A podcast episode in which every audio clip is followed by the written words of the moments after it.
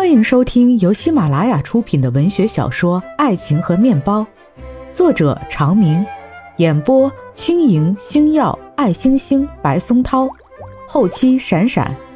感谢一二四班小伙伴们友情客串。第四集，楚萧去了厨房，一会儿抱着一堆牛板筋和烤鱼回来。陈美诗乐得直拍手，这个好，来干杯。说完，自己喝了一口，刚喝完就皱着眉头，捂着嘴。哎呀，这什么味儿啊？还有点苦，像马尿。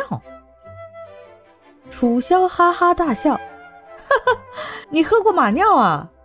平兰，你觉得呢？平兰也正皱着眉头，难喝死了。虽然这么说，他心里还是有点紧张，又有点兴奋，好像偷尝了禁果一样，忍不住又喝了几口。楚萧扯开一袋牛板筋，一边大嚼一边说：“喝习惯就好了。”三个女孩难得的无拘无束，你一口我一口，逐渐喝得热火朝天，面红耳赤。楚萧就跟平兰说：“我跟你说啊。”爱情都是糊弄你这样的小女生的，你看你天天把自己整的跟林黛玉一样。这样，你今天就表白，他要是喜欢你，那就谈恋爱呗；要是不喜欢，你正好就断了念头。来，现在就给他打电话。平兰第一次喝酒，这个时候已经有七八分醉意，嘴里还是说：“不行不行，我不敢。”手上却接过了楚萧递过来的话筒。楚萧不知从哪里翻出了班上同学的通讯录，找到齐昊天的电话，正要拨打，平兰却忽然把话筒放回去。啊，不行不行，我真不敢。陈美诗拿起话筒，有什么呀？看我的。他熟练地拨出一个号码，过了一会儿，忽然用温柔的声音说：“阿姨你好。”请问刘坤在家吗？楚萧强忍着笑，平兰有点紧张地看着，不知道他到底要说什么。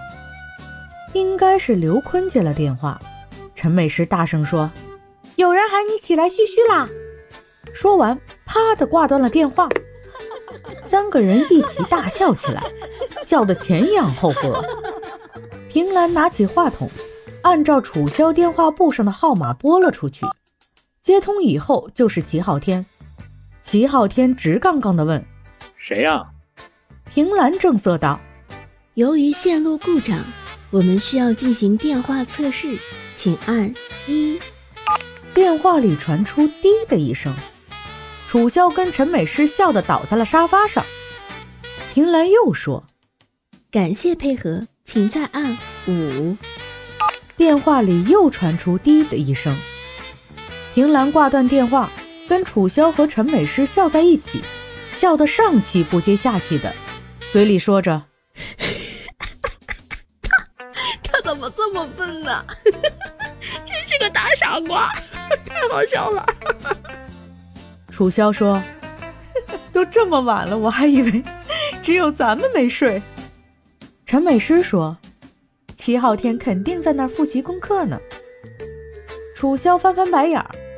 这种人最阴险，在学校看着一点不上心，好像心大又贪玩，背后偷偷用功。平兰酒意上头，脸上红彤彤的。没有啊，他听课老认真了，我每次看他，他都在目不转睛的听讲。楚萧用手刮着自己的脸，羞羞，不好好上课，光在那儿看他。平兰打了个响亮的酒嗝。啊，那咋了？有钱难买我乐意。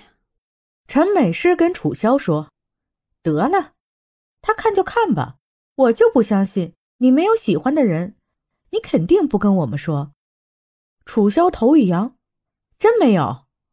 初中有个男生追我，我直接跟他说：‘就你那样也配？不拿个镜子自己照照？’”平兰不相信的：“当面呀？”就这么说的，楚萧说：“对啊，我听说他自尊心受了打击，到现在还恨我呢。陈美诗说：“你干嘛那么打击人家？你可以让他接送你上学放学，跑得可快呢。”楚萧摇摇头：“我不喜欢，干嘛还让他接送上学啊？有病啊！”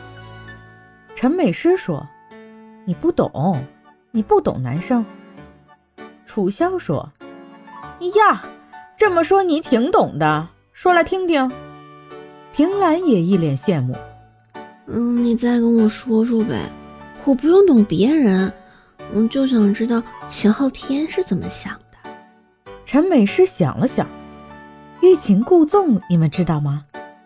平兰点了点头：“嗯嗯嗯，知道知道。”我小学就把《孙子兵法》给看了，文言文的原版。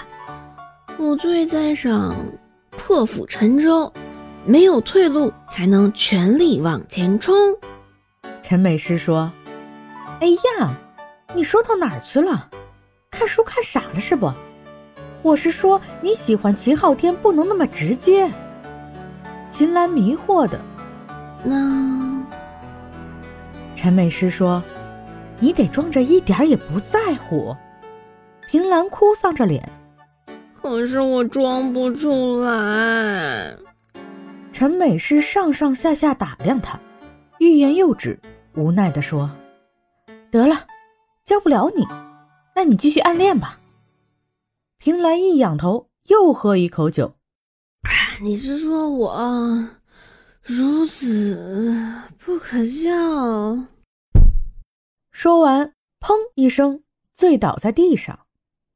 好在地上也热乎，楚萧摇摇晃晃的去卧室拿了几条被子，帮平兰盖上，又扔给陈美诗一条，自己也在旁边歪歪扭扭的睡着了。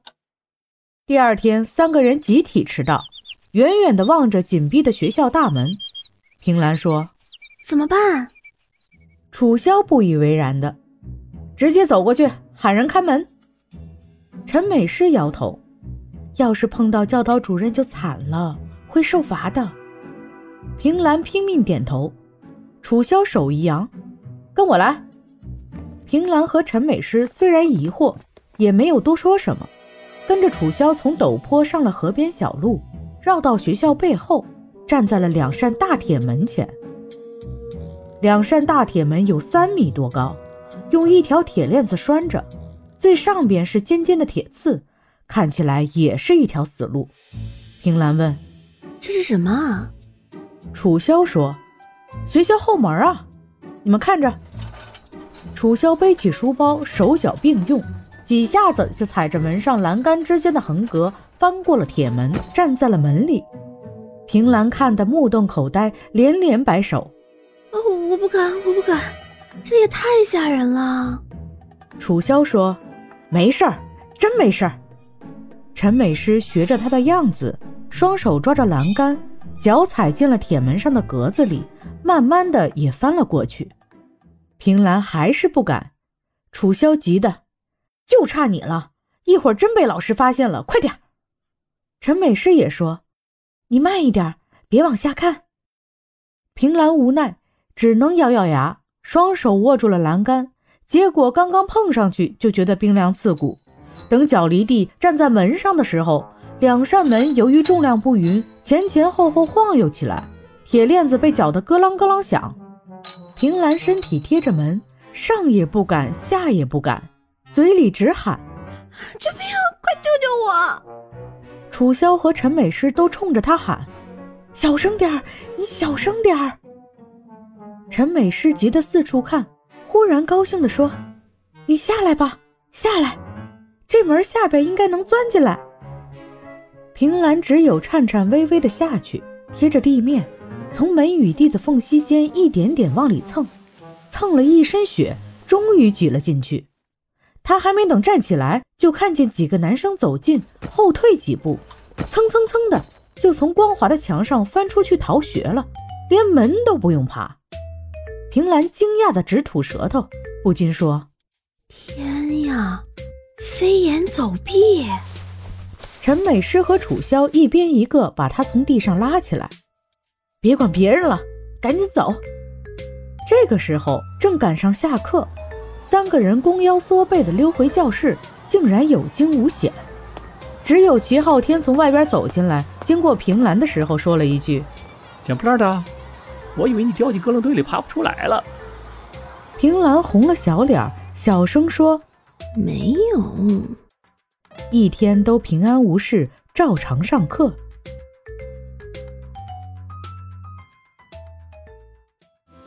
听众朋友们，本集已经播讲完毕，感谢收听，我们下一集再见。